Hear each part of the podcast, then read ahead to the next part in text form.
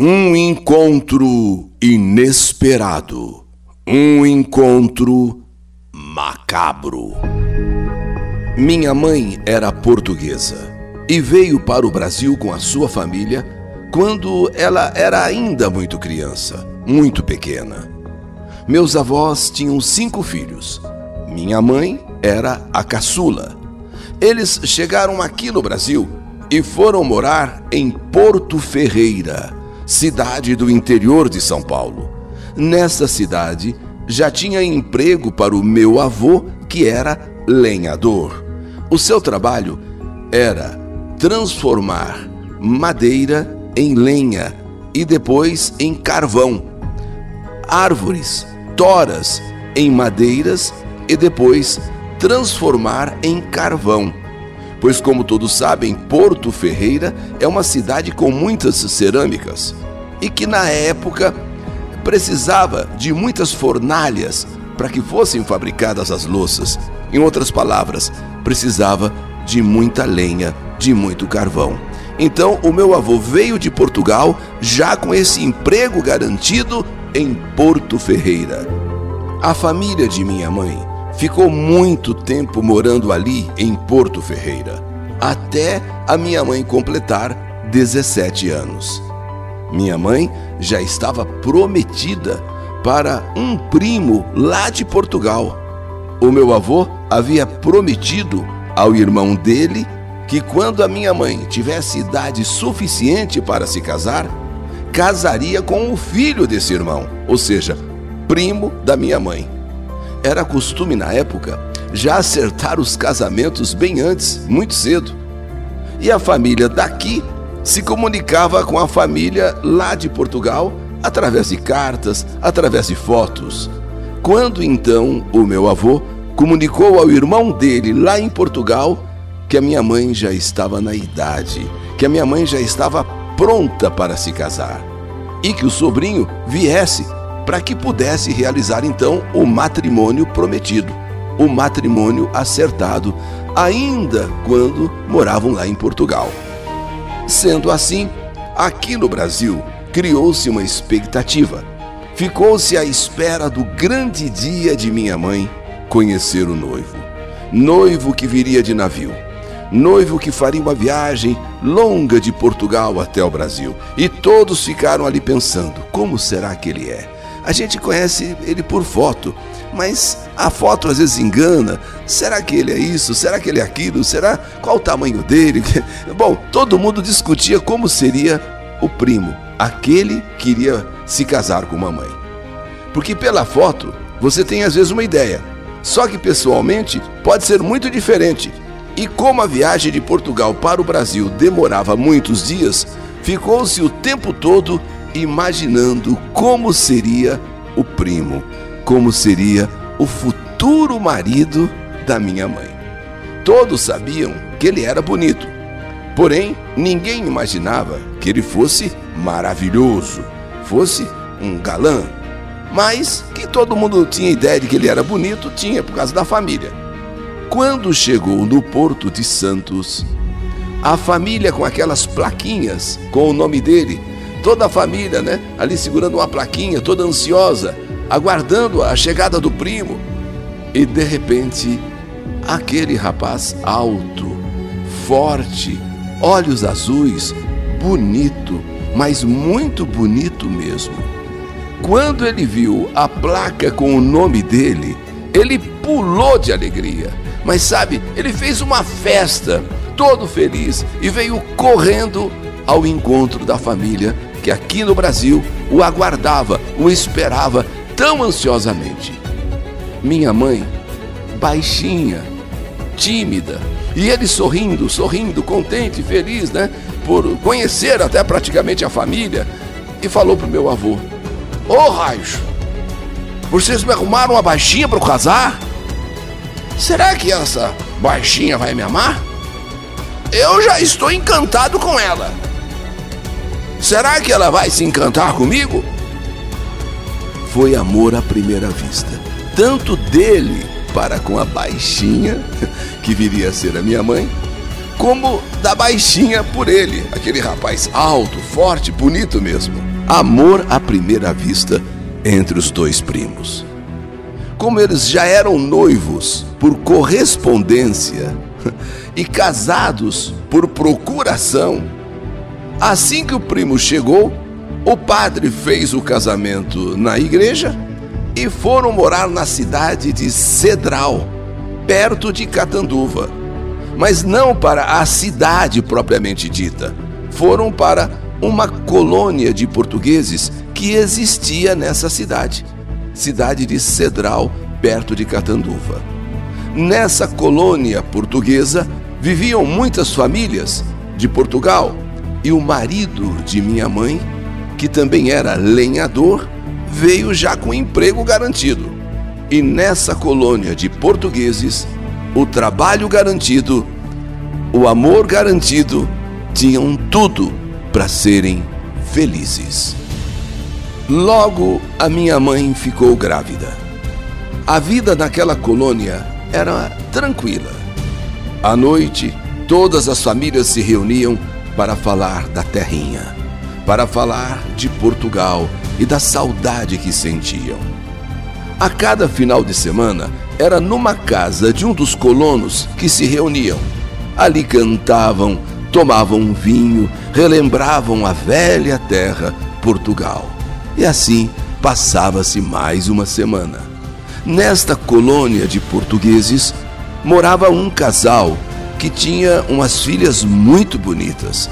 Mas olha, filhas maravilhosas mesmo bonitas de verdade. E eles, assim como todos, eram muito hospitaleiros. Um dia, quando a minha mãe estava grávida de seis meses e o marido dela chegou do serviço com um machado na mão, os olhos esbugalhados, vermelhos, e foi para cima da minha mãe dizendo que ia acabar com a raça dela. Com aquele machado na mão, minha mãe, com aquela barriga de seis meses, começa a correr e a gritar e a pedir socorro, socorro, socorro, socorro. E o marido dela, atrás dela com aquele machado. E como todos lá eram unidos, todas as casas, perto uma das outras, quando escutaram os gritos da minha mãe, todos os colonos vieram acudi-la, vieram socorrê-la.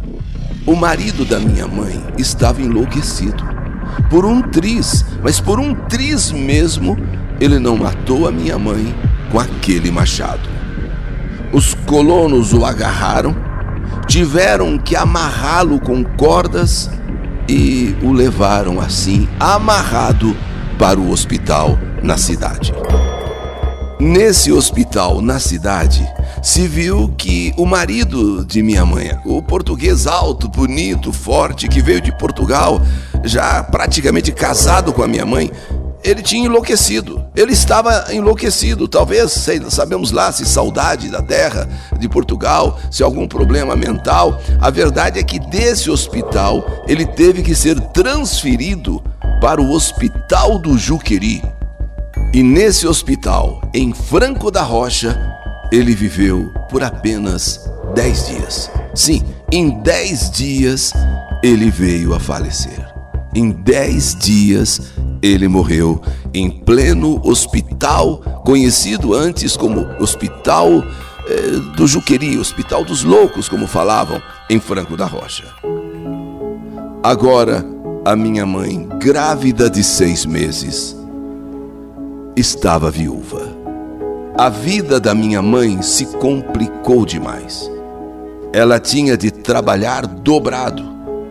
Ir para a casa da mãe dela era impossível, pois o meu avô tinha falecido em Porto Ferreira. E a família passava por muitas dificuldades. Minha mãe, então onde ela morava, município de Cedral, perto de Catanduva, a minha mãe levantou a cabeça e começou a trabalhar em tudo o que podia. Mas era difícil, muito difícil, até que nasceu minha irmã. Minha mãe foi então para Catanduva, uma cidade maior, e começou a trabalhar nessa cidade em hotéis, em pensões, onde não ganhava dinheiro. Trabalhava a troco de um quarto para morar com a filhinha em troca também de comida. Ela não ganhava dinheiro. Ela trocava o trabalho dela por onde morar e por comida. Não tinha folga. Era de segunda a segunda trabalhando sem parar, de manhã até a noite. Um dia, a patroa de minha mãe, com pena dela, falou: Domingo, você pode sair depois do almoço. Vai lá na estação de trem, ver os trens chegarem, ver os trens partirem. É isso que muita gente faz aqui. Sabe? Vai lá, fica vendo os trens chegando, os trens saindo. É muita gente chegando, muita gente indo viajar e você vai se distrair bastante indo lá na estação de trem. A minha mãe agradeceu e depois que ela tinha lavado toda a louça do almoço dos hóspedes, ela foi então à estação de trem. E junto com a minha irmã, que na época tinha três anos. E de fato, ela distraiu. Ela ficou vendo o trem chegando, o trem saindo. que legal, que bacana. Os trens chegavam, os trens saíam, gente descia, gente subia. Sabe, trens que iam para São José do Rio Preto, outros que iam para Araraquara. E aí? Aí não se sabe como aconteceu. Estava na estação um senhor de idade esperando uns parentes que iam chegar e viu minha mãe com aquela menina de três aninhos. Ele se aproximou e começou a conversar com ela. Ele disse que era viúvo, que a esposa dele faleceu e deixou uma filha, uma moça, e que ele estava passando maus bocados porque essa filha era muito rebelde, muito desobediente. Estava difícil ele criar aquela filha. E perguntando para minha mãe se ela estava esperando alguém, minha mãe disse que não, que ela trabalhava numa pensão ali perto e que estava se distraindo na estação. E contou, e contou que também era viúva. E para encurtar a conversa, dali a três meses, os dois estavam se casando. Minha mãe, bem nova, e aquele senhor, os dois viúvos, os dois se casando. E ele viria a ser, esse senhor, o meu pai. O meu pai.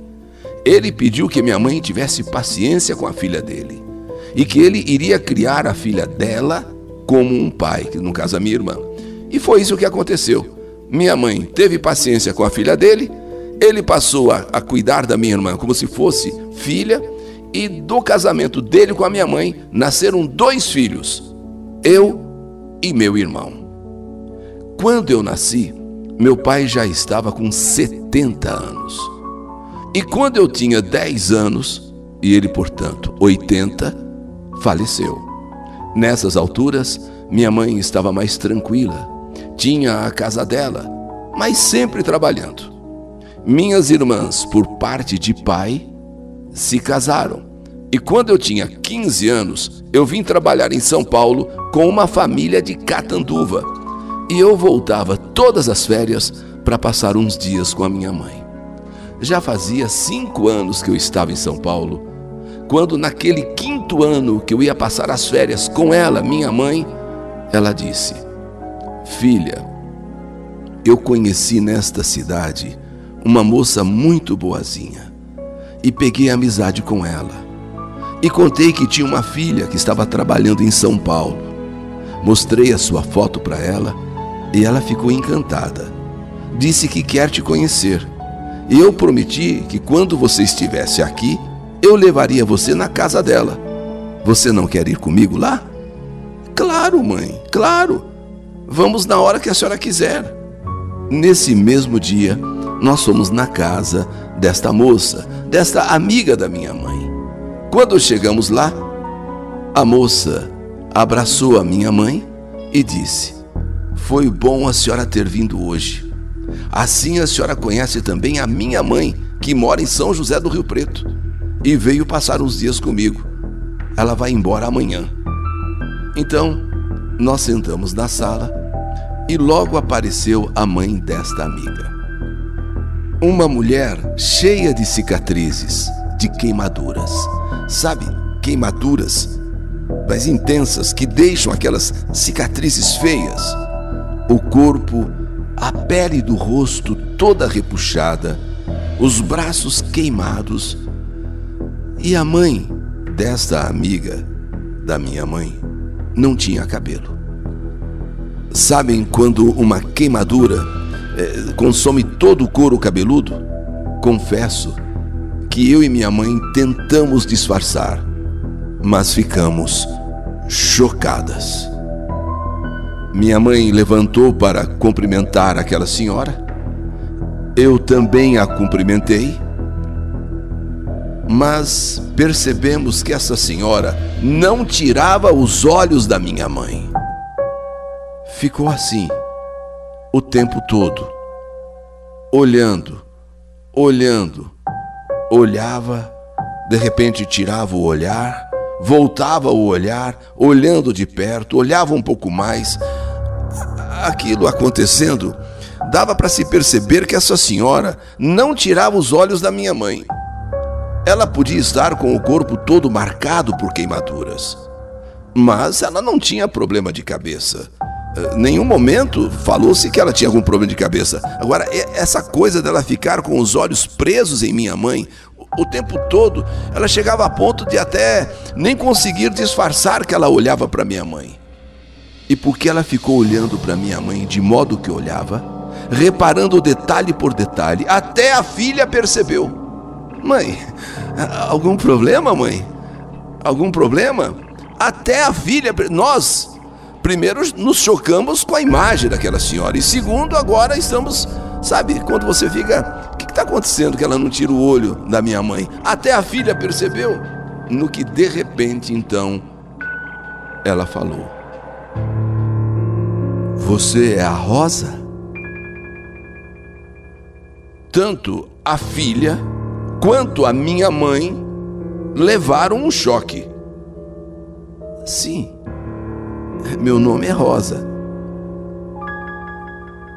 Ela, meio assim falando, com a boca torta devido às queimaduras, ela disse: Você não é da colônia dos portugueses? Sim, eu morei na colônia dos portugueses. Então a minha mãe deu um salto da cadeira e disse: Mas quem é você? Ou quem é a senhora? Porque apesar de toda desfigurada pelas queimaduras, minha mãe começou a reparar alguns detalhes. E volta a perguntar, já assim, sabe, quando você olha para uma pessoa, como se aquela pessoa também quer lhe dizer alguma coisa, e repete a pergunta quem é a senhora? Quem é você? Essa é a primeira parte de um encontro inesperado.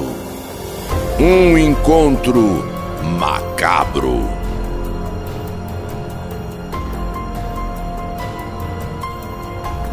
Que saudade de você. História do canal YouTube Eli Correia Oficial.